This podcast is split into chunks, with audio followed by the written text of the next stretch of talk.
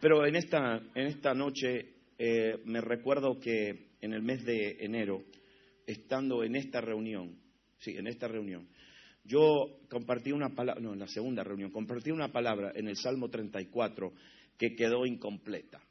Y hace meses que me está molestando.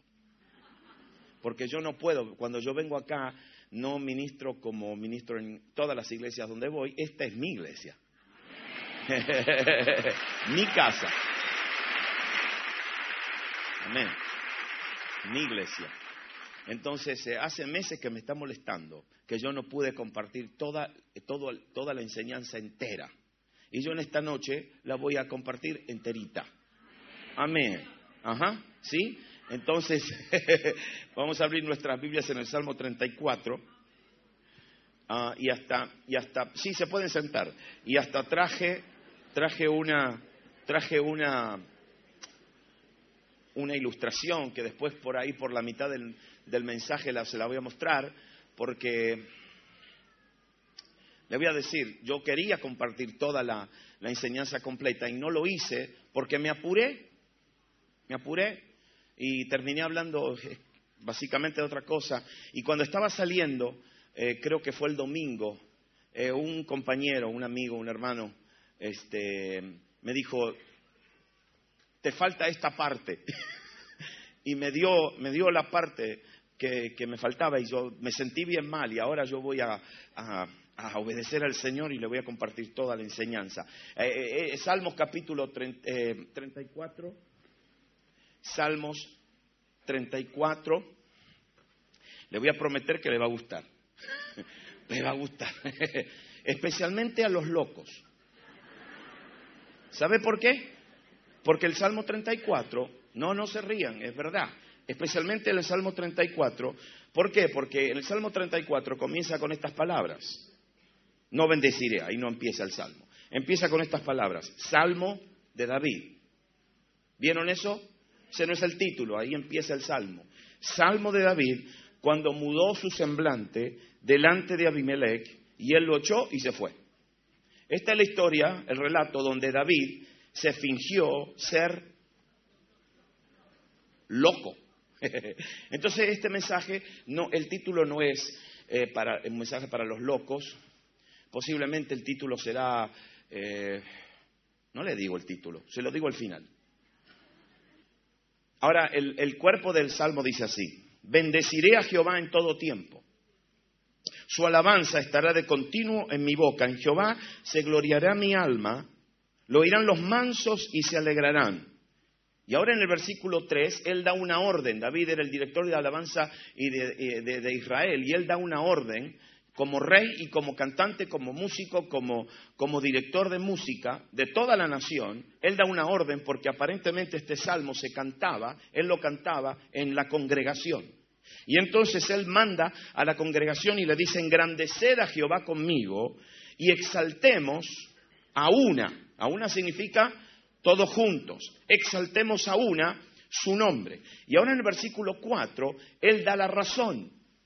Si hay alguien aquí que todavía no entiende lo que está sucediendo en este lugar, con todos estos eh, eh, hombres y estas mujeres de Dios levantando manos, cantando, gritando, llorando, nosotros tenemos una razón para levantar nuestras manos, tenemos razón para alabar al Señor. No lo hacemos por religiosos que somos, ¿verdad que sí? No lo hacemos porque eh, ahora hay que levantar la mano y ahora porque alguien nos enseñó. A nosotros no nos enseña, especialmente en esta congregación. Ah, aquí nadie te dice levantar la mano, ahora te toca gritar, ahora te toca... No, no, no, no. ¿Verdad que aquí es todo por lo que nos sale del Espíritu? De nuestro Espíritu. Y por eso acá David también da una razón.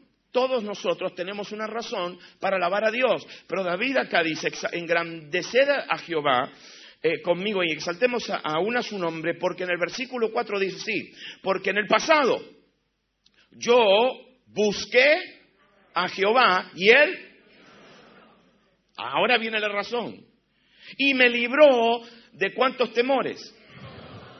Los que miraron a él fueron alumbrados, los rostros les fueron en, les brillaron el rostro, dice aquí esta palabra, y sus rostros no fueron avergonzados, oscurecidos. Este pobre clamó y le oyó Jehová y lo libró de cuántas angustias? Todas. Ahora, el versículo 7 lo conocen casi todos. Óigame, este salmo, me, he enterado de que este salmo lo leen toda la gente que está triste y deprimida y derrotada. El versículo 7 dice así, el ángel de Jehová acampa alrededor de los que, y escúcheme bien, ¿y qué viene a hacer el ángel? Uh, él no viene a estar, acampar, él viene a pelear. Gustad y ved que bueno es Jehová, dichoso el hombre que confía en él.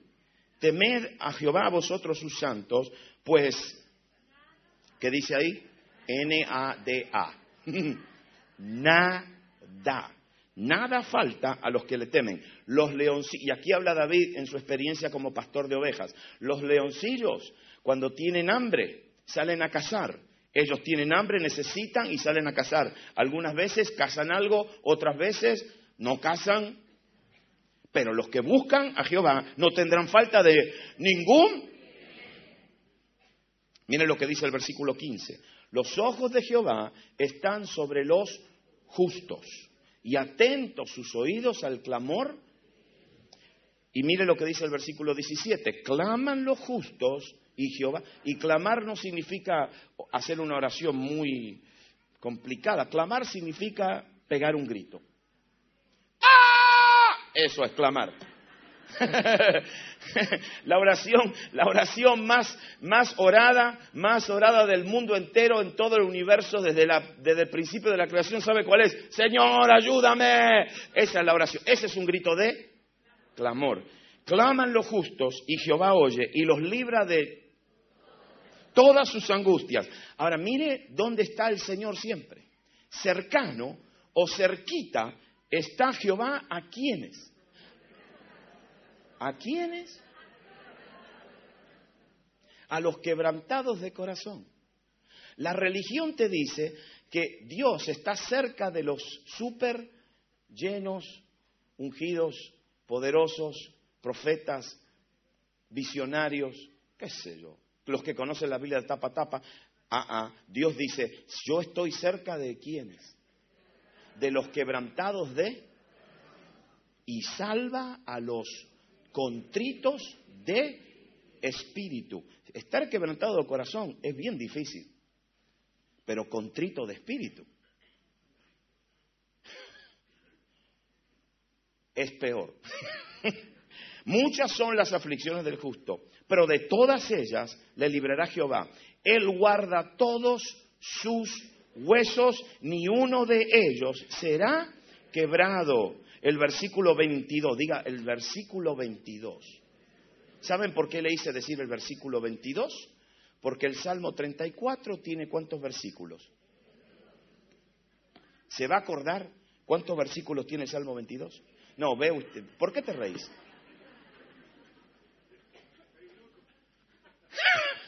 ¿Cuántos versículos tiene Salmo 22? Diga 22. Escúcheme bien, en la Biblia hasta los números de versículos tienen significado. Usted sabe que yo le voy a encontrar algo ahí, hasta en el versículo número 22. Entonces, ¿cuántos versículos tiene el, el Salmo 34? Jehová, y mire lo que dice el versículo 22, Jehová redime el alma de sus siervos y no serán condenados cuantos en él. Muy bien. ¿Cuántos versículos tiene Salmo 34? Y el 22 dice, Jehová redime el alma de sus siervos, no serán condenados cuantos. En el Salmo 34, David cuenta y expresa lo que siente en su corazón. En los salmos generalmente vamos a leer lo que, lo que está en el corazón del salmista y lo que también sale del corazón de Dios. Pero si leemos el Salmo 34, solamente vamos a quedarnos con la mitad de la verdad, porque el Salmo 34 solamente es el corazón de David. ¿Quieren saber lo que le pasó? Porque cuando leemos lo que le sucedió y combinamos el relato histórico con la descripción de su corazón entendemos lo que, qué significado en el Salmo 34. Primera de Samuel, capítulo 21. Primera de Samuel, capítulo 21, y yo le voy a pedir simplemente que ustedes eh, abran sus Biblias en Primera de Samuel, capítulo 21, dejen las Biblias abiertas, pongan sus Biblias ahí sobre sus rodillas y que esperen que vamos a leer el pasaje versículo por versículo. ¿Está bien? Del Salmo 34 comienza explicando el corazón de David. Y el corazón de David en el Salmo 34 es así, básicamente. Él está quebrantado. ¿Mm? Quebrantado. Su corazón está quebrantado. No solamente su corazón está quebrantado, pero él no, no tenía temor. ¿Sabe lo que dice el Salmo? Que Dios lo tuvo que librar de todos sus temores. Y no solamente tenía el corazón angustiado, porque no tenía una angustia, tenía muchas angustias. No solamente tenía el corazón quebrantado, lleno de angustias y lleno de temores, pero tenía el espíritu contrito. El espíritu no es simplemente tu, cómo te sentís, el, corazón son tus emociones, tu intelecto, tu voluntad, pero el espíritu, mi espíritu es lo que yo soy, lo que me hace David. Y cuando mi personalidad, mi, el David se, se rompe, entonces ¿quién soy yo? Pierdo la identidad pierdo la dirección, no es simplemente un quebrantamiento de corazón, pero, pero estar contrito de espíritu, eso es bien, bien, bien serio. Y David no solamente estaba contrito, eh, quebrantado de corazón, pero no, ah, no solamente angustiado, no solamente, no solamente atemorizado con muchos temores, pero estaba contrito de espíritu. Y el contrito de espíritu no necesita consolación. El contrito de espíritu necesita salvación. Necesita que, ¿sabe lo que es salvación? A ver si te lo puedo explicar. Consolación es cuando se te rompe el auto y le abrís el, ahí el motor y hay un dos o tres cables desenchufados y algo ahí roto, lo enchufás, lo arreglás, le pones un y ya lo consolás no, no. Salvación es cuando no funciona y tenés que llamar a la grúa y la grúa te tiene que venir a sal. Porque no va a ningún lado. ¿Sabes lo que es la palabra salvación? Rescate. Cuando alguien está contrito de espíritu, Dios lo tiene que venir a rescatar, no a consolar, lo tiene que venir a rescatar, le tiene que tirar un salvavidas y lo tiene que sacar porque se está eso es grave cuando hay, alguien está contrito. Es por eso David dice, eh, eh, eh, ha quebrantado el corazón, pero él salva a los contritos de espíritu. Los tiene que sacar porque no pueden salir solos. Y él se sentía así. Se sentía angustiado, atemorizado, con muchos temores, muchas angustias, contrito de espíritu, necesitaba que Dios lo saque de donde él estaba ahí Y también él termina diciendo, yo me sentía como un pobre, un pobre. Él se sentía como un tremendo pobrecito. Así él se describe en el Salmo 34. ¿Qué situación?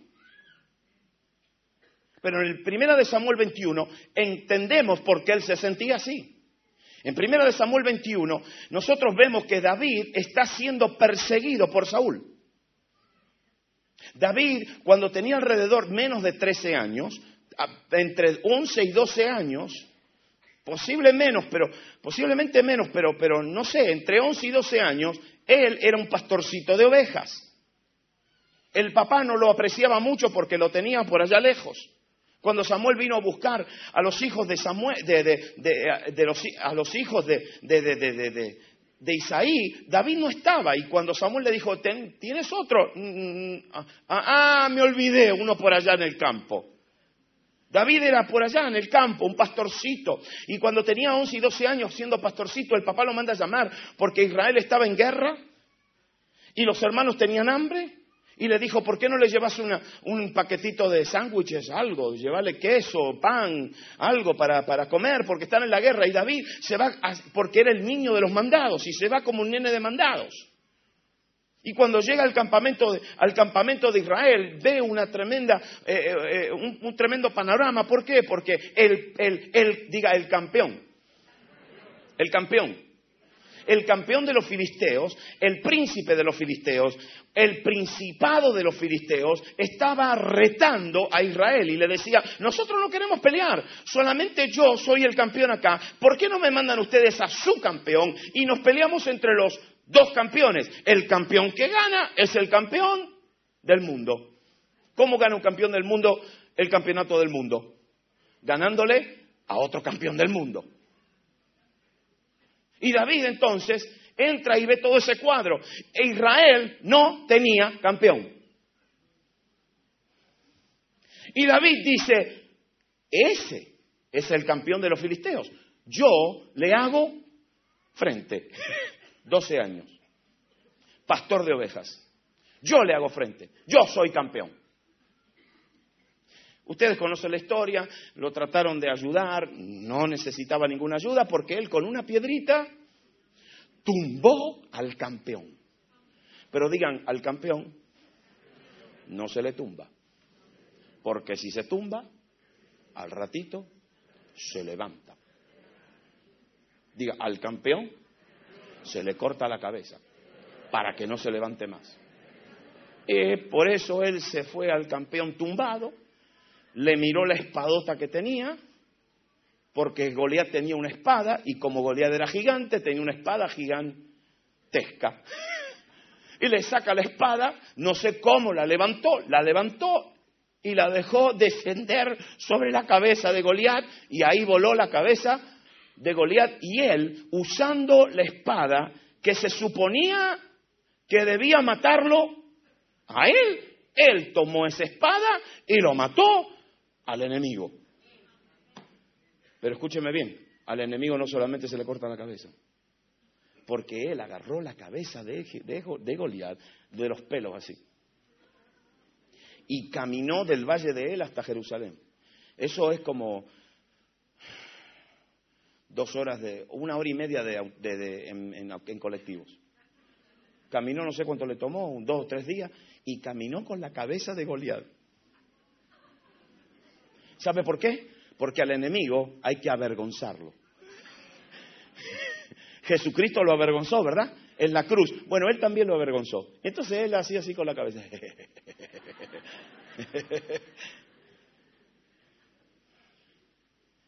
De ese momento en adelante, Saúl comenzó a odiar a David. Y nosotros leemos en la Biblia muy rápidamente del capítulo 17, 18 hasta el 21, 22, 23, 29, 30, 31 y se terminó lo de Saúl. No, Saúl persiguió a David 14 años. 14 años. Y Saúl estaba endemoniado. Era un hombre endemoniado. Pero el gran problema era que el demonio que tenía Saúl no era del diablo, era un espíritu malo enviado por Jehová. Y cuando alguien tiene un espíritu malo enviado por Jehová, ¿en el nombre de quién lo vas a reprender?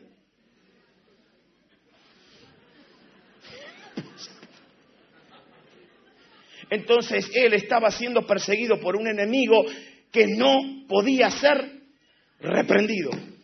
Y tenía que confiar 14 años. Ah,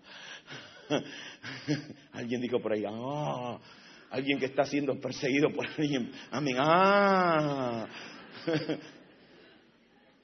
Y David entonces avergüenza al enemigo y, lo avergonzó y lo avergonzó públicamente. Y entonces Saúl lo empieza a perseguir, 14 años lo persiguió Saúl. Saúl lo persiguió constantemente, estaba totalmente obsesionado con matar a David. Y David entonces, siendo perseguido en todos en esos 14 años, llegamos a este momento de la historia en el capítulo 21 de Samuel, que donde aparentemente hacía entre 4 y 5 y 6 años que Saúl lo estaba persiguiendo. David en este momento tenía alrededor de 17, 18 años. 17, 18 añitos. No piensen David como un hombre grande. Era un jovencito. Tenía 17, 17 a 18 años. Y él está siendo perseguido por Saúl y está solo. Escúcheme bien, está solo. Él tenía su familia, pero la familia la tuvo que enviar a otra nación, a Moab, porque Saúl no lo quería simplemente matar a él, pero quería matar a toda la familia. Y él tenía que caminar solo por el, por el desierto de Judá. Y en esta ocasión él está escapando de Saúl ya hacían de cuatro a seis años que Saúl lo estaba persiguiendo y él escapa y se refugia en, la ciudad de Nob. Nob significa lugar alto y Nob e, era un, no era un pueblo normal, Nob era el pueblo donde vivían los sacerdotes y donde estaba el sumo sacerdote. Donde estaba el sumo sacerdote, ahí estaba la adoración y el culto a Jehová. Ahí estaba el tabernáculo, ahí estaba el arca, ahí estaba el altar de incienso, porque donde estaba el sumo sacerdote, allí había que honrar y adorar a Jehová. El pueblo no lo podía hacer, lo tenían que hacer los sacerdotes, porque los sacerdotes eran los mediadores entre Dios y el pueblo. Y por eso los sacerdotes ahí en Nob vivían todos en ese pueblo, ahí tenían el arca, ahí tenían el tabernáculo, ahí adoraban a Dios, ahí tenían el lugar santo, el lugar santísimo, y ahí llega David para refugiarse, porque David se fue a refugiar a la presencia de Dios. Hoy nosotros tenemos, podemos ir a cualquier lugar y el Espíritu de Dios está con nosotros. Donde vamos, ahí el Espíritu de Dios está. Dios es omnipresente, pero en aquel tiempo Dios no se manifestaba en cualquier lugar. Él solamente se manifestaba en el tabernáculo donde estaba el arca. Y el arca, la presencia, la, presencia manifestada de Dios, estaba en Nob. ¿Y David dónde se fue a refugiar? Donde estaba Dios. Y entra, y se lo voy a contar rápido, y él entra y se va rápidamente al sacerdote y el sacerdote le dice, David, ¿qué estás haciendo acá? Eh, y lo primero que hace es mentir. Porque cuando alguien está contrito, quebrantado, angustiado y atemorizado, y alguien te pregunta, hola, ¿qué tal? ¿Cómo estás? Bien. Mentira, está todo mal.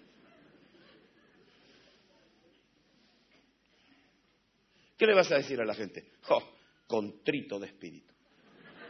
Mi espíritu está triturado en pedacitos.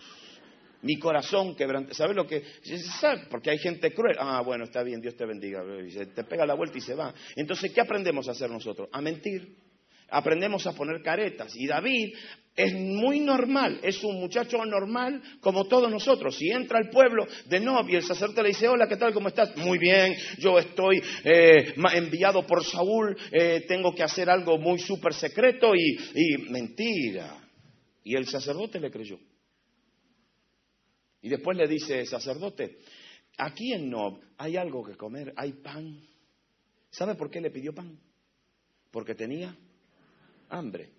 ¿Sabe por qué tenía hambre? Porque no tenía un centavo para comprar un pedacito de pan. Por eso él dice, este pobre estaba totalmente desamparado, solito, sin un centavo. Y le tiene que ir a rogar que le dé pan al sacerdote. Y el sacerdote le dice, no, aquí no hay pan, aquí no hay pan común, aquí hay solamente pan sagrado. El pan sagrado eran unos pan, 12 panes que se hacían todas las semanas y se ponían, se metían dentro del lugar santo. Y, esos panes estaban por siete días, de sábado a sábado, de viernes a la hasta el viernes a la noche de sábado, estaban por siete días en la presencia de Dios. Esos panes se llamaban los panes de la presencia. ¿Por qué? Porque estaban impregnados con qué? Con la presencia de Dios.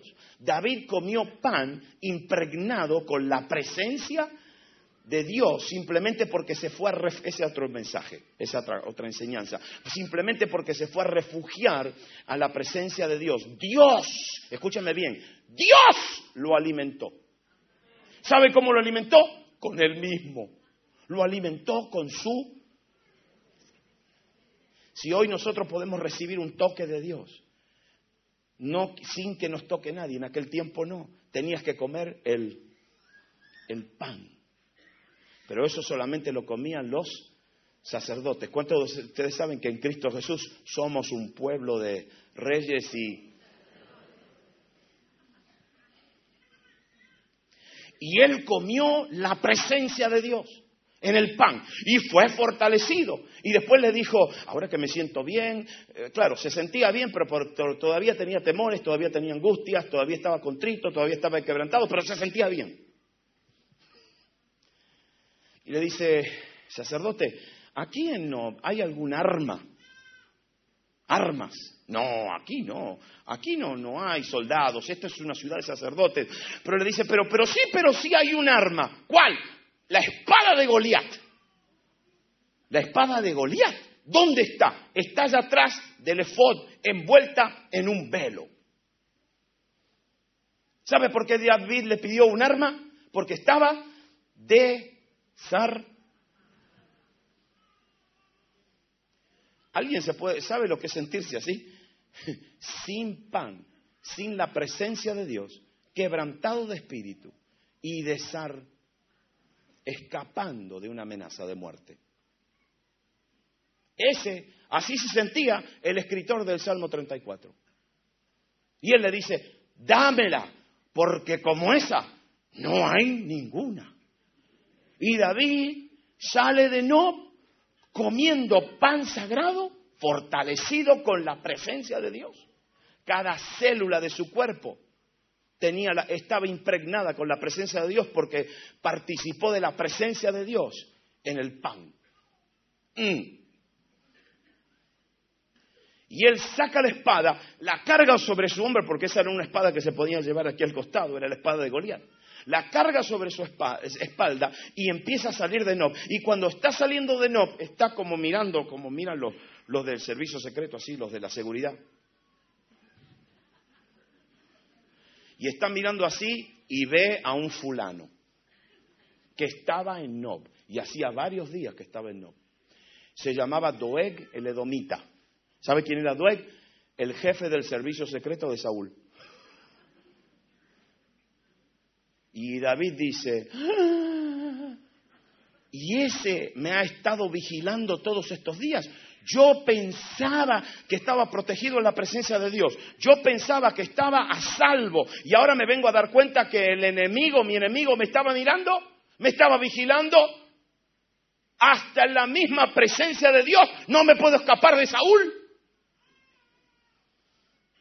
Así se sentía el escritor del Salmo 34. Ahora lea conmigo el versículo 10 del capítulo 21 y esto va a ser rápido.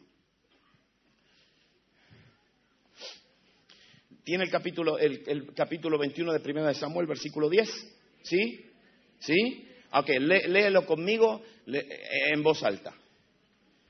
Y levantándose David aquel día, huyó de la presencia de Saúl y se fue a dónde? A Aquis rey de Aquis es Abimelech. En el Salmo 34, ¿cómo comienza el Salmo 34? Salmo de David, el día en que él, se estaba enfrente de Abimelech. Abimelech significa, Abimelech significa mi papá es rey. Abimelech es un título, no es simplemente un nombre. Aquis era el nombre de este hombre. Y el rey se llamaba Aquis Abimelech. Era el rey de los filisteos era el rey de Gat. Y David entonces se escapa de Saúl, dice que se escapó de la presencia de Saúl. Eso en español, ¿sabe lo que significa? Que, Saúl estaba bien cerquita. Y David se escapa de la presencia de Saúl. ¿Y dónde se va? Diga, Aquis, rey de Gat. Se lo digo, el peor lugar en el mundo entero de, los cinco continentes de la Tierra, los seis, seis continentes de la Tierra, el peor lugar en la creación de Dios, los cielos, la tierra y debajo de la tierra, el peor lugar donde David se podía haber escondido era en Gat. ¿Saben por qué? Porque Goliat era de Gat. ¿Le parece que lo conocían a David en Gat? David era bien conocido en Gad. ¿Saben por qué? Porque David había vencido al campeón de Gad.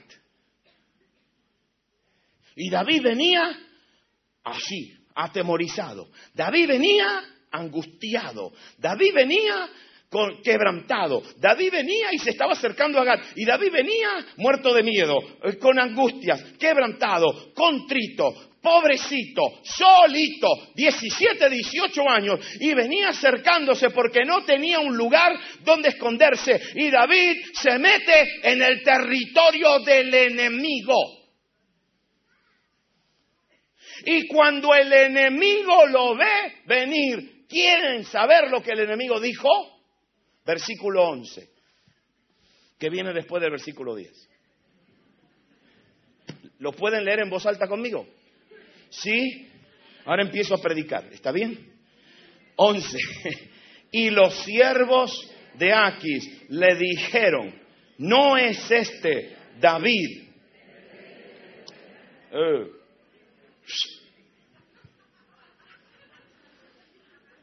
No, todavía le faltaban de ocho, de seis a ocho años para ser rey. Solamente hacían cuatro a seis años que estaba Saúl persiguiendo a David. Saúl lo persiguió 14 años. Todavía le faltaban 6, 8 años para llegar a ser rey. Escúcheme bien ahora lo que le voy a decir. Sin embargo, David venía acercándose al territorio de su enemigo. Se metió en el territorio del enemigo. Se metió muerto de miedo, con angustias, quebrantado, contrito, como un pobrecito se metió. Pero el enemigo que vio, el enemigo no vio cómo David se sentía, el enemigo vio lo que David era. Y cuando vio, lo, vio venir, dijo, cuidado, porque este es el rey de toda... Espere, ¿saben por qué le dijeron eso? Porque le vieron la espada.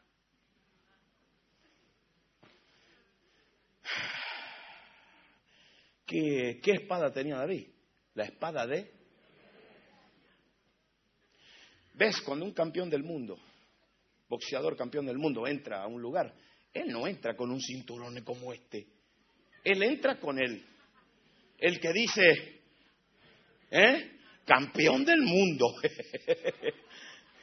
y cuando el campeón del mundo entra con ese cinturón, todo el mundo sabe que ese es el y David estaba entrando en el territorio del enemigo. Se sentía mal, re mal, recontra mal. Se sentía muerto de miedo, con angustia, todo lo que yo le dije. Sin embargo, tenía, no tenía un cinturón, pero tenía la espada, tenía la marca de que él había derrotado al campeón de ese lugar. Él no lo sentía, él no lo sabía, él ni se daba cuenta, él estaba escapando, pero cuando el infierno, escúchame bien hermano, hermano, te voy a decir algo, te podés sentir como te podés sentir, sentirte deprimido, triste, te duele la uña, te duele la nariz, eh, podés gastarte una cajita entera de estos pañuelitos, podés llamar a todo el mundo para que te oren, pero te vengo a decir algo, te podés sentir como te podés sentir, te puede doler lo que te puede doler, pero cuando salís por esa puerta, el infierno va a decir, cuidadito, porque ahí vienen los reyes de esta ciudad.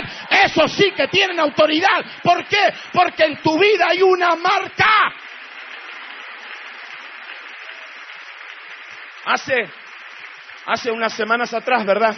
Unos meses atrás, celebramos el Domingo de Resurrección. ¿Qué significa la resurrección para nosotros? Eh, significa que Jesucristo, Jesucristo, en aquel día de Pascua, el viernes de Pascua, se fue crucificado en una cruz. En un, eh, eh, Satanás levanta un arma de muerte, levanta un arma de muerte para destruir el plan de salvación de tu vida y mi vida. Y Jesucristo en seis horas, crucificado en esa cruz, toma el acta de los decretos. La cruz era el arma para destruir tu salvación y mi salvación pero Jesucristo toma esa misma arma, toma el acta de los decretos que estaba en contra de nosotros, las acusaciones de tu vida y mi vida, toda la maldición, toda la enfermedad, y las crucifica y anula el acta de los decretos crucificándolas en la cruz y ahora tú y yo tenemos la marca de la sangre de Cristo, tenemos la marca de la cruz de Cristo. No,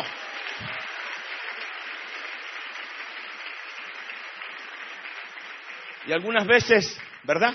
Nos sentimos... y el diablo está diciendo, por favor que no se den cuenta quiénes son. Porque el día que se dan cuenta quiénes son, se me terminó el picnic. oh hermanito, oh. y el diablo está temblando y está diciendo que no se dé cuenta qué arma tiene en su vida, porque el día que la aprenda a manejar estoy... Un minuto de silencio. Esa la aprendí en Rosario. Y David entonces, ¿sabe lo que dice este pasaje? Que cuando David escuchó esas palabras de los filisteos, ¿sabe lo que dice? No dice que se, fortaleció.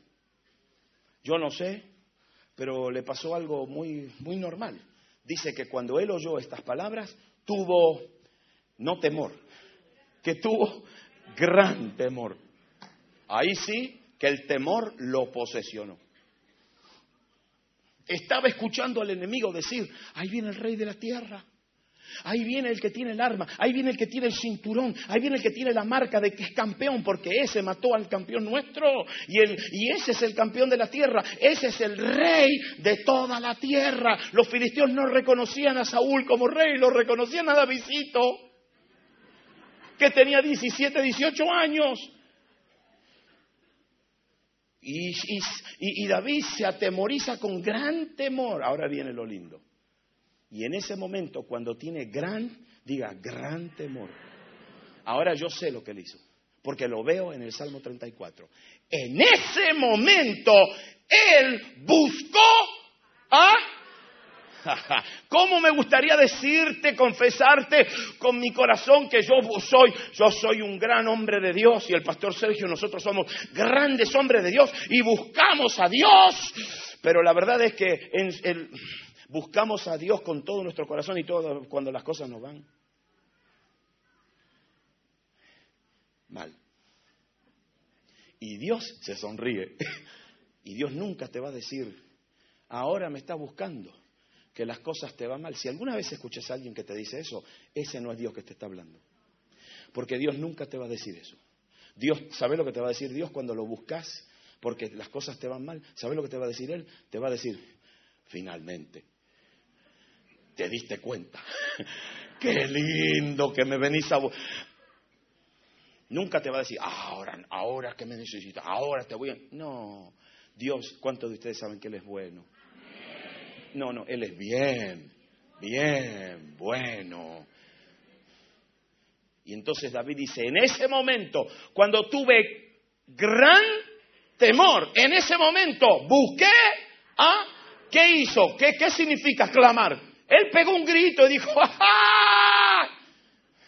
Gran temor. Y cuando uno tiene gran temor, pega un grito al cielo y dice, Señor, te busco porque no te encuentro. ¿Dónde estás?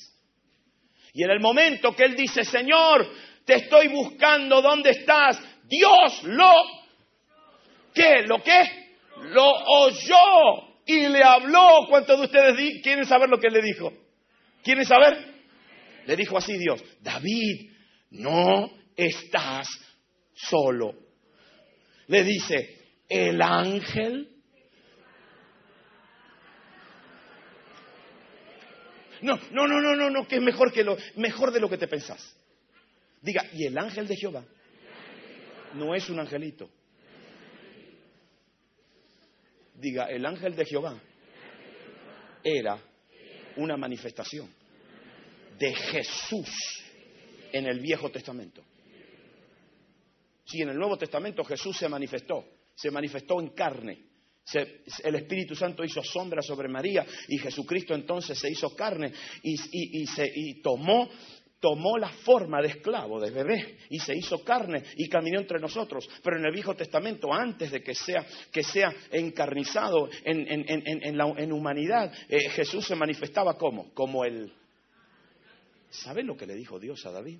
David, no estás... Y te voy a decir más, le dijo Dios, ahora no te mando un ángel, ahora me bajo yo y yo te defiendo. No, no, no, no. Ustedes no entienden. Cuando, cuando, cuando la Biblia habla del ángel de Jehová, no es un ángel No es un querubín ni un serafín, no es ni Gabriel ni Miguel, es el Señor mismo que está descendiendo, que está bajando de su cielo y está viniendo a la tierra. Y él, y él le dijo a David, yo ahora vengo y yo te defiendo. Ah, escúcheme bien y ahora diga, y cuando David se dio cuenta, se mudó el semblante. Ah, entiende ahora el Salmo 34.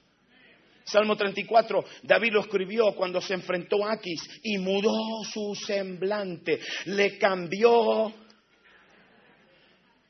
Por eso él dice en el Salmo 34, los que miraron a Jehová no fueron avergonzados, sus rostros fueron alumbrados. Sí, el que le da una miradita al ángel de Jehová, que el rostro le va a brillar por y David dijo, el ángel de Jehová acampa a mi alrededor y me va a venir a... ¿Qué? Y le cambió. Y cambió su comporta. Yo me acuerdo que el año, eh, en enero llegué hasta por acá. Pero no pude seguir. Porque David, diga, David cambió su comportamiento. A David se le cambió el rostro. A un hombre que estaba afligido, estaba angustiado, estaba detemorizado, estaba petrificado, estaba paralizado, estaba, tenía hambre, estaba solito, tenía 17, 18 años, estaba lejos de la familia, estaba metido en el territorio del enemigo, de repente se le cambia el rostro y cambia su manera de comportarse delante de los filisteos y sabe lo que empieza a hacer, diga conmigo, y empezó a escribir sobre las portadas de las puertas de Gat. Ah, no, no, porque ustedes no saben lo que empezó a escribir. Eso es lo que les vengo a decir. y empezó a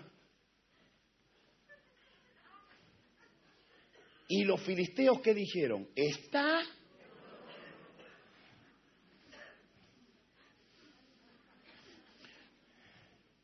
El enemigo dijo que él estaba loco, porque David no estaba a David se le cambió el semblante y cambió su manera de comportarse, porque se dio cuenta que el Señor estaba con él, que él no estaba solo, que el Señor había venido para hacer campamento alrededor de él y, que el Señor había venido para defenderlo. Y cuando él se dio cuenta que no estaba solo, cuando él se dio cuenta que el Señor venía en, pie, de, en pie de guerra y que venía a defenderlo, él cambió su semblante, se le cambió su semblante y empezó a escribir sobre las portadas de las puertas de Gat.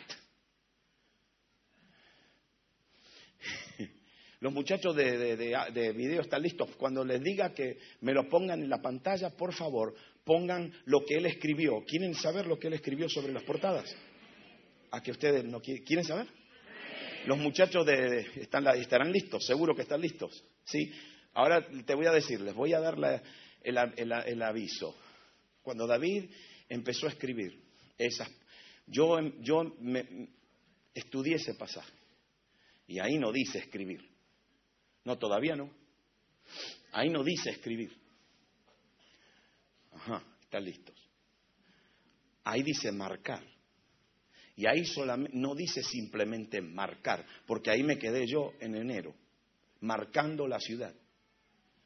¿Sabe lo que dice el original? Que marcó la ciudad, marcó las portadas de las puertas con esta letra. ¿Me la pueden poner?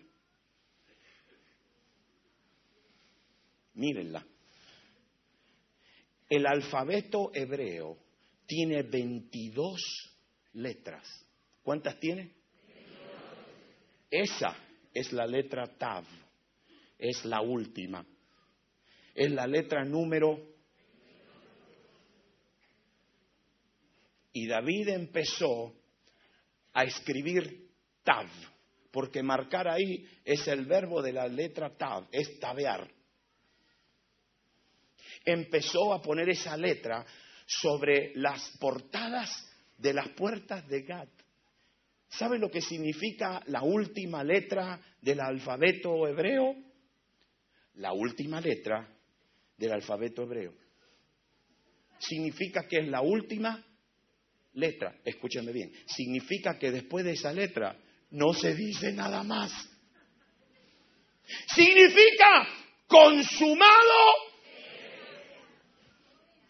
si el Nuevo Testamento está escrito en griego y en griego dice que Jesús es el, la primera letra del alfabeto griego, no hebreo, griego es el alfa, la última es, si en hebreo no se dice alfa y omega, en hebreo se dice aleph y tav. ¿Por qué? Porque Dios es el tav de todas las cosas. Tav significa lo que yo estoy hablando, lo que yo estoy haciendo está terminado porque esta es la última letra, es la última palabra. Y cuando se dice la última palabra, no hay más nada. Y David empezó a hacer. Y empezó a escribir esa letra sobre las portadas de una ciudad que no le pertenecía a él. Porque todavía le faltaban ocho años para ser rey. Pero él ya sabiendo que el ángel de Jehová estaba con él, él ya le puso la marca a esa ciudad porque él se dio cuenta que esa ciudad le pertenecía. Y escúchame bien, y él marcó esa ciudad ocho años antes de llegar a ser, escúchame bien ahora, porque Dios no nos da nada, a lo menos que marquemos antes. Aquí yo me quedé, pero ahora sigo. ¿Ves? David, 14 años perseguido por Saúl.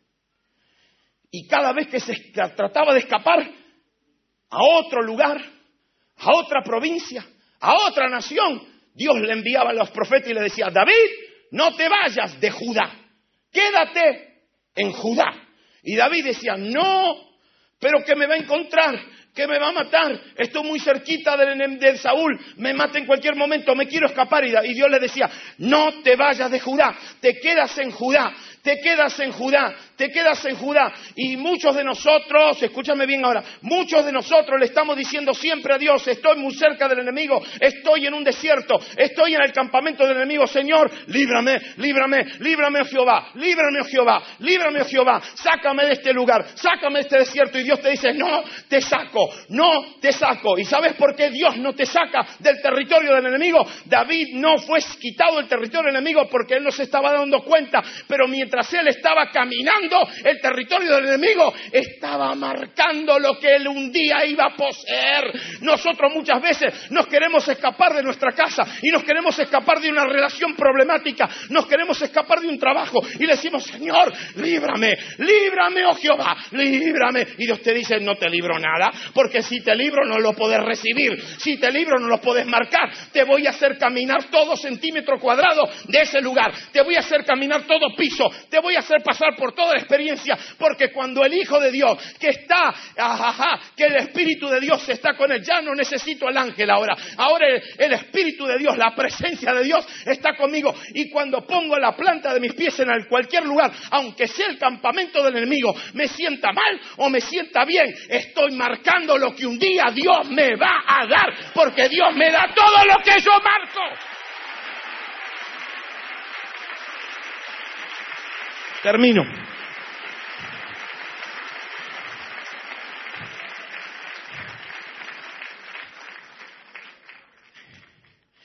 Esa letra, esa forma de alfabeto, salió en el año 400 después de Cristo. En el tiempo de Jesús, ¿sabes cómo se escribía la letra Tav? Como una T. Porque Tav es T. T. Digan, ah. T. La Tav tenía forma de cruz. David le puso cruces a todas las puertas de Gat. Y la primera conquista que David tuvo cuando llegó a ser rey fueron todas las ciudades filisteas. Porque Dios le dio lo que él, Dios un día le dijo a Abraham, ¿se pueden poner de pie? Dios un día le dijo a Abraham, escúchame bien ahora, Dios un día le dijo a Abraham, te doy toda la tierra por heredad. Un día le dijo, te la doy de este río a este monte hasta este desierto. Un día le dijo, vamos a hacer un pacto, te doy la tierra de este lugar hasta este lugar y de este lugar hasta este lugar. Un día le dijo, te la doy del norte hasta el sur y del este hasta el oeste. Un día le dijo, te la doy. Abraham, te la doy. ¿Sabes lo que le dijo un día? Pero Abraham, no te la doy hasta que la pises. Y le dijo, camina toda la tierra hasta donde pongas la planta de tus pies. Hasta ahí te la doy. Escúchame bien, escúchame bien. Nosotros tenemos temor, tenemos miedo, y nosotros, los latinoamericanos, los latinos, no latinos, los latinos en general, eso incluye italianos, españoles, franceses, rumanos, todos los países de Latinoamérica, portugueses. Nosotros somos terribles. El corazón. Me oh, decimos, me duele el corazón. ¿De dónde sacamos que el corazón te duele? El corazón no duele. Si te duele el corazón, estás mal. Anda al hospital. Pero me duele el corazón. Oh, esta, me duele el alma. Es la otra, me partió el alma. Uh, tenemos, nos sentimos todos, somos todos alma, corazón. Y muchas veces esos sentimientos nos angustian y nos atemorizan. Y el infierno nos está mirando ahora mismo, cuando salgamos por esa puerta. Y nos está mirando y está diciendo, ahí salen los que tienen autoridad en esta ciudad. Ellos sí que tienen autoridad. ¿Por qué? Porque tienen la marca de aquel que un día venció al campeón de la muerte al campeón del infierno, al campeón del pecado, lo destruyó, lo, derrotó, lo destruyó, le quitó las armas que tenía en la mano, los avergonzó públicamente, avergonzando a todo principado, a todo campeón, en los, y le fue dado un nombre que es no, sobre todo nombre, en los cielos, en la tierra y debajo de la tierra. Y ahora ese, ese campeón, el campeón de los cielos, el campeón de la tierra, el campeón de la eternidad, ese, ese, ese ha puesto una marca sobre nuestra vidas. Es la marca de la sangre, es la marca de la cruz. Ahora yo no tengo que tener esa letra. Ah, pero ahora quieres que te diga algo. Pues ¿sabes por qué te hice, te, te hice repetir que el Salmo 34 tenía 22 versículos? Porque David escribe el Salmo 24 en alfabeto. El versículo 1 empieza con la primera letra del alfabeto. Y el versículo 2 comienza con la segunda letra del alfabeto. Y el último versículo es un acróstico. Y el último versículo empieza con la letra. ¿Y sabes cómo empieza el último versículo? Jehová, y esto está, Jehová revive el alma de sus siervos y no será avergonzado todo aquel que en él eso está. Nunca vas a ser avergonzado. Nunca vas a ser avergonzado. ¿Por qué? Porque Dios siempre te va a redimir. Dios siempre te va a sacar. Dios siempre te va a salvar. Dios siempre va a encontrar un camino de salida. Nunca vas a ser condenado. Nunca vas a perder. Siempre vas a ser más que vencedor.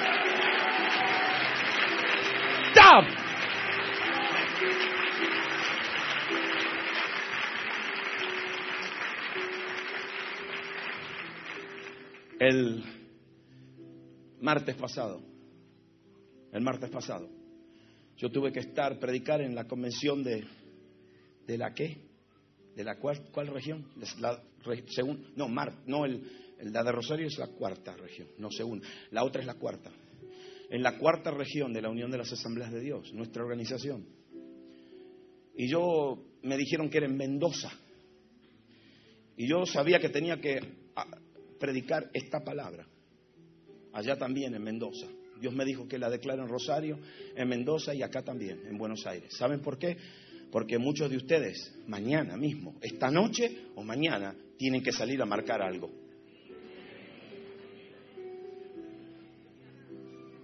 Ah, a ver si está acá. En, enero del año pasado, de este año, cuando estuve aquí la última vez con mi esposa, el lunes antes de volvernos a nuestra, a nuestra, a nuestra ciudad, fuimos a la Casa Rosada. Entramos al museo que está ahí abajo, vimos todo lo del museo y cuando salimos se me presentó una, una, mujer en la vereda y me dijo, Dios te bendiga David. ¿Quién sos? No, le digo, ¿qué estás haciendo acá? Estoy haciendo lo que me mandaste hacer. ¿Qué estás haciendo acá? ¿De qué iglesia sos? De Rey de Reyes. ¿Y qué estás haciendo acá? De las yo estoy marcando mi territorio. Le estaba dando vuelta a la Casa Rosada. ¿Está por acá esa loca? No, debe estar por ahí.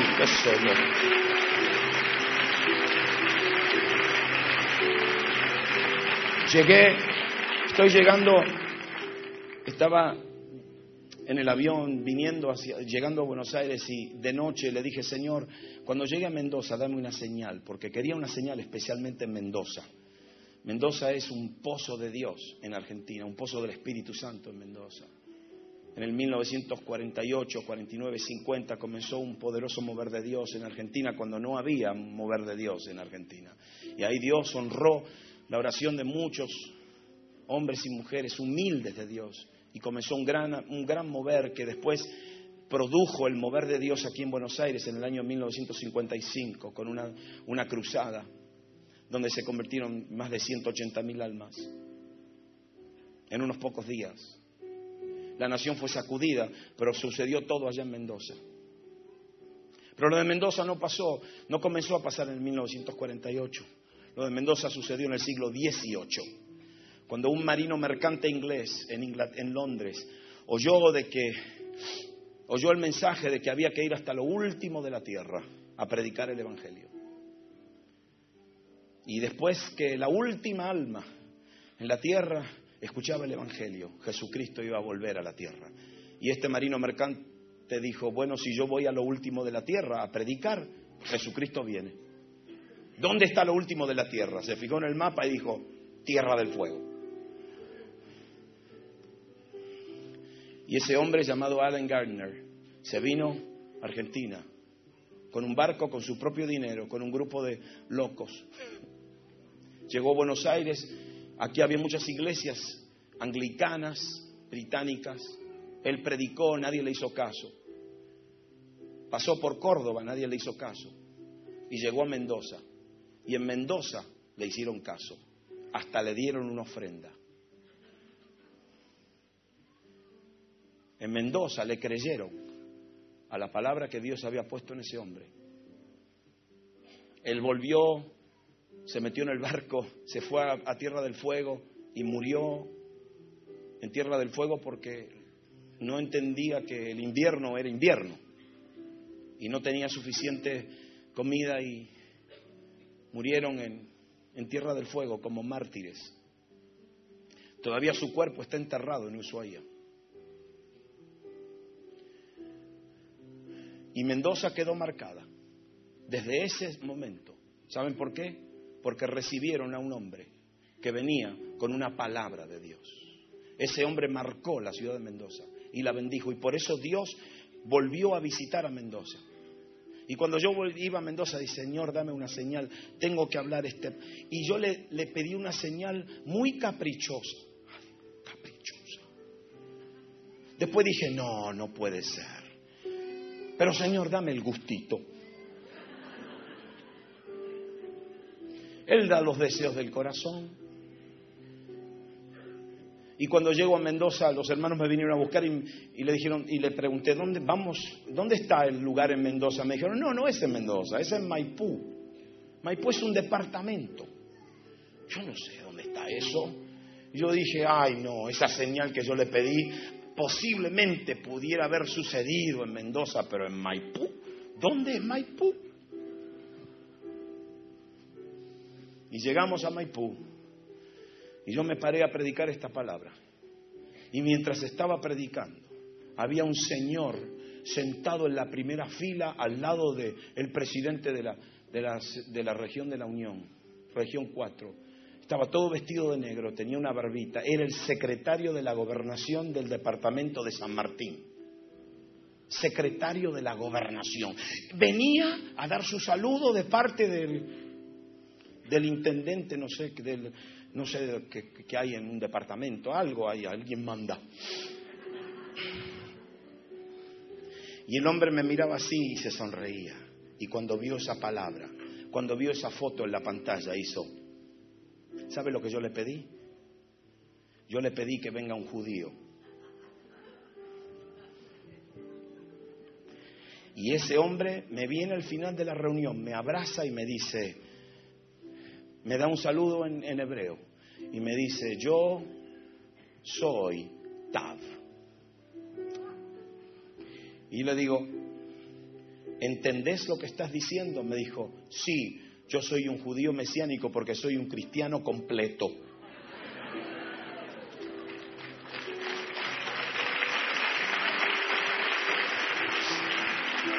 Yo vengo esta noche a decirte con absoluta seguridad con absoluta seguridad de que el Espíritu del Señor está volando sobre esta ciudad y está caminando sobre esta ciudad, mirando, mirando, buscando a lugares que están marcados por hijos de Dios e hijas de Dios que tienen fe y que dicen, yo no tengo que entender esto, pero yo voy a marcar lo que hay en mi corazón. Yo voy a marcar mi territorio, voy a marcar esa casa, voy a marcar a mis hijos. Termino con esto. Hay una vez más, una vez más, en el Viejo Testamento que está esa letra, una sola vez. Está en el 1 de Samuel 21 y otra vez más, dos veces nada más. ¿Sabes dónde está? En Ezequiel 9. Cuando Dios manda ángeles a destruir a la ciudad de Jerusalén. Y en medio de ese grupo de ángeles destructores hay un ángel que es un escribano. Tiene un instrumento para escribir. Y cuando los ángeles están listos para destruir a la ciudad, Dios habla del cielo y le dice al ángel escribano, ángel escribano, sal y marca con una señal. Y la palabra es marca con una letra Tav a todos aquellos en Jerusalén que todavía gimen por los pecados y las abominaciones en Jerusalén. Y ese ángel salió y le marcó a esa gente, a los intercesores, a los que todavía oraban y buscaban a Dios, los marcó en la frente con esa letra.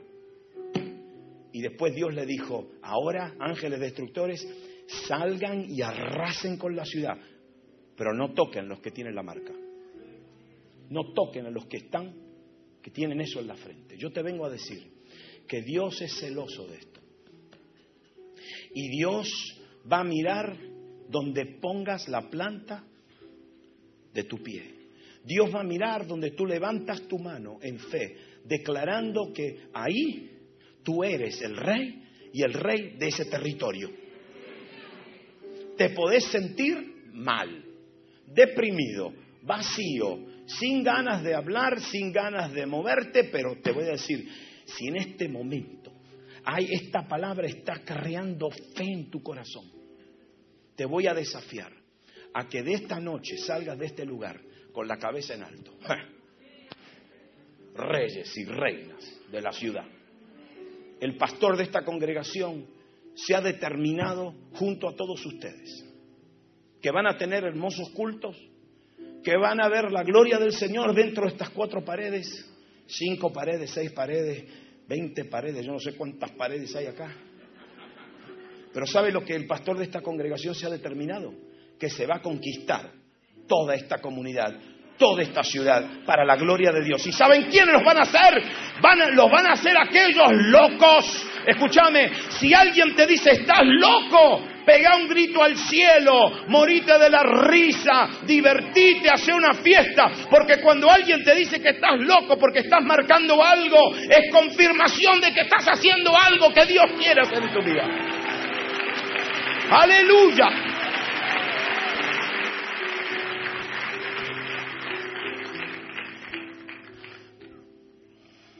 una amada hermana dominicana, loca de Dios.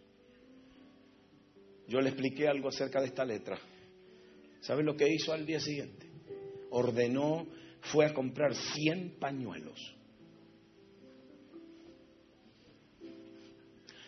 Hizo bordar la letra.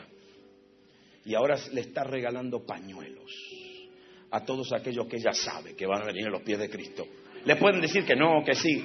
Te regalo un pañuelo. ¡Ay, qué lindo! No saben, lo, esa gente no sabe lo que están recibiendo. No saben que cuando se limpia, que se sopla nadie. Ellos no saben que la marca de Dios está siendo marcada sobre ellos. La marca de... Y no tenés que usar esa letra, esa letra es simplemente un símbolo. ¿Lo vas a hacer? Cerra los ojos, por favor. En este momento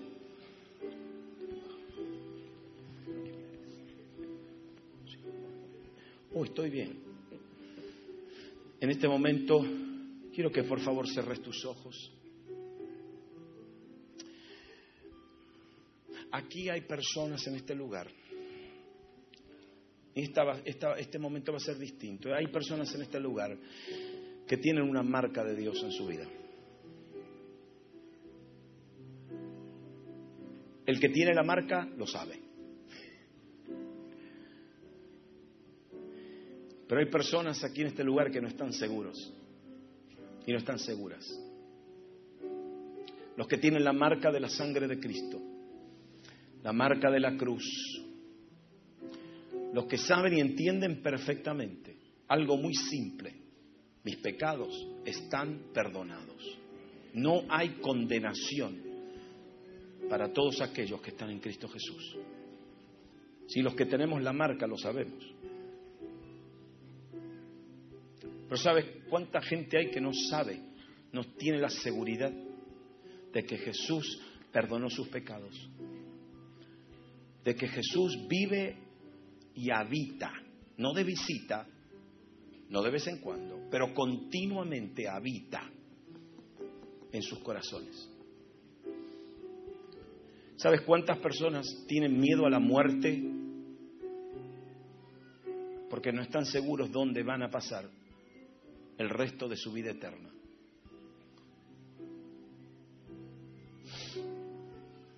Y yo voy a hacer una invitación en esta noche. Y la voy a hacer por la siguiente razón. Si estás aquí en este edificio y estás escuchando estas palabras y no estás seguro de tu salvación, Nunca hiciste una confesión de fe pública, posiblemente. La razón por la cual estás aquí es porque alguien te marcó, alguien te trajo, alguien oró, alguien reclamó tu salvación. Y yo no puedo terminar esta noche sin decirte, si Dios te ha marcado, si algún ser querido te ha marcado, ha estado orando por tu salvación, por tu vida, para que tu vida cambie, para que recibas a Jesús, en esta noche lo podés hacer públicamente. Jesucristo dijo así, todos aquellos que me confiesan aquí en la tierra y no tienen vergüenza de confesarme a mí en la tierra, un día yo los confesaré delante de mi Padre. Pero todos aquellos que tienen vergüenza de confesarme a mí delante de sus hermanos y sus amigos, yo voy a tener vergüenza de confesar, confesar a ellos delante de mi Padre. Las palabras más difíciles que Jesús dijo un día fueron, muchos vendrán a mí en aquel día y, y dirán, Señor, Señor, y yo los voy a mirar en la cara, dice Jesús, y les voy a decir, yo no te conozco y nunca te conocí. Muchos se van a llevar la sorpresa de su vida. ¿Cómo que no me conoce Jesús? Si yo fui a la iglesia, si yo fui una buena persona y Jesús va a decir, pero que no me tuviste vergüenza de confesarme a mí delante de los hombres. Por eso hacemos a personas, a hombres y a mujeres, tomar una decisión pública y pasar al frente al altar y doblar sus rodillas en este altar. ¿Por qué? Porque estás haciendo una confesión pública de fe. Y yo te voy a pedir que en esta noche todos aquellos que ya son salvos, yo aquí necesito que ustedes oren conmigo y que reclamemos a toda persona que no salga de este lugar, ningún hombre, ninguna mujer, con dudas, que nunca ha aceptado a Cristo y que salga de aquí diciendo la próxima vez será el mes que viene, hoy no, no, hoy, hoy es el día de tu salvación. Porque estás aquí porque alguien te ha marcado, alguien oró, alguien te invitó, alguien te, motivó. Y por eso en el nombre de Jesús, Espíritu Santo, yo reclamo ahora a toda persona que está marcada por tu presencia. Yo ha, ha sido marcada por un hijo de Dios y una hija de Dios. Para la gloria de Dios, lo reclamamos en esta noche. Y todo el pueblo del Señor dice, amén. Todos con los ojos cerrados ahora, si hay alguna persona en este lugar, algún hombre, alguna mujer, algún joven, algún niño, que quiere hacer esta confesión pública de fe, para salir de este lugar con absoluta seguridad de que Jesucristo es tu Salvador y que Él no te va a decir yo no te conozco en aquel día, pero que te va a abrir los brazos y te va a decir bienvenido, bienvenido al descanso de tu Señor. Yo no te voy a pedir que simplemente levantes la mano, yo simplemente te voy a pedir que salgas de tu lugar, salgas de tu silla, que salgas de este lugar y que te vengas a arrodillar aquí en el altar. ¿Cómo lo estás? Arrodillar ahí nomás. Ah, vengan, vengan. Todos aquellos que lo quieren hacer, por favor, no tengan vergüenza de Jesús. No tengan vergüenza de Jesús. Hagan como estos que están pasando aquí y que están arrodillándose en la presencia de Dios.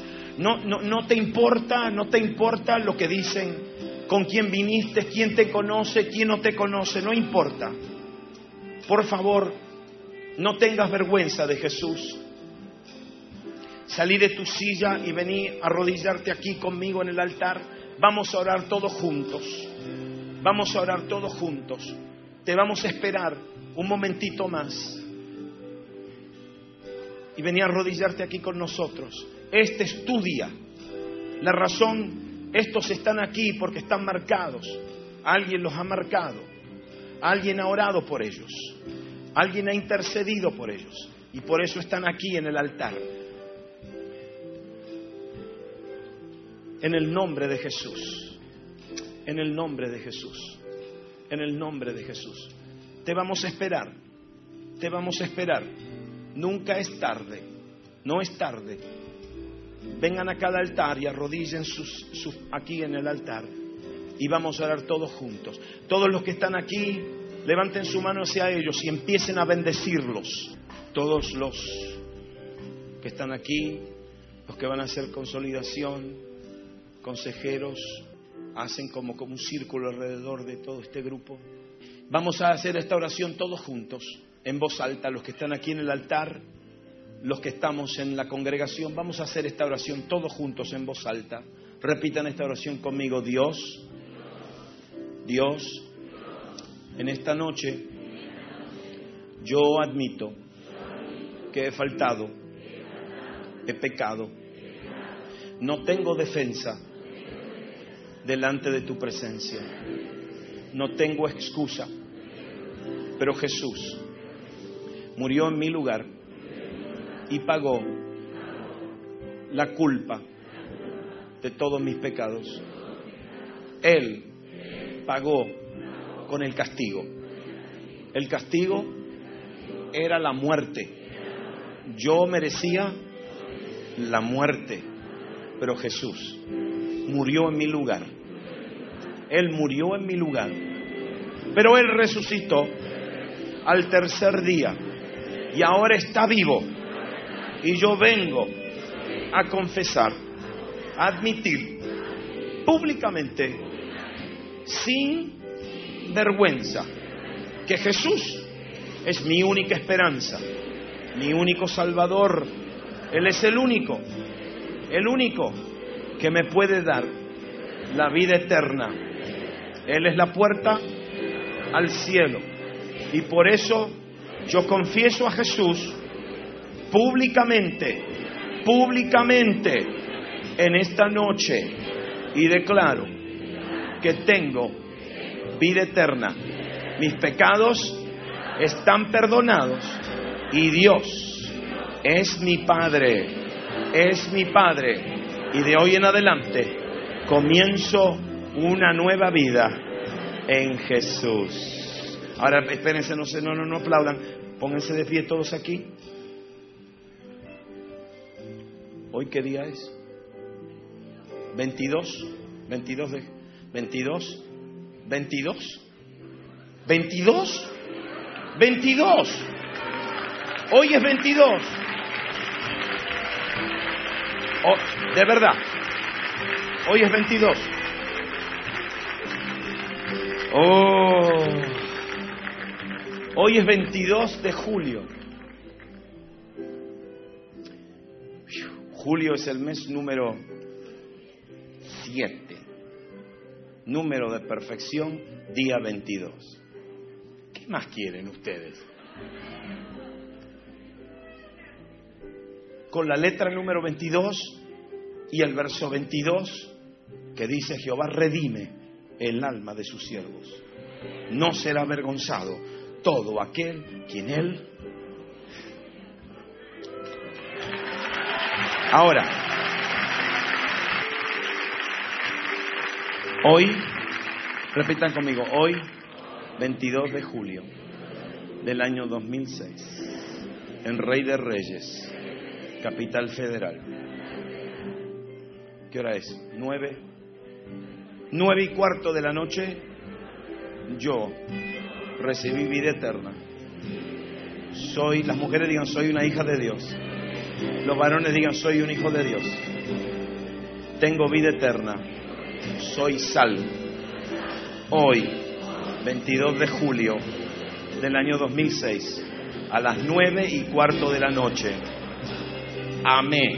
Escúcheme bien. Mañana, mañana, ¿sabe lo que van a decir cuando tengan dudas? 22 de julio del año 2006 a las nueve y cuarto de la noche en Rey de Reyes, en Capital Federal, yo recibí a Jesucristo como mi Salvador y tengo vida eterna.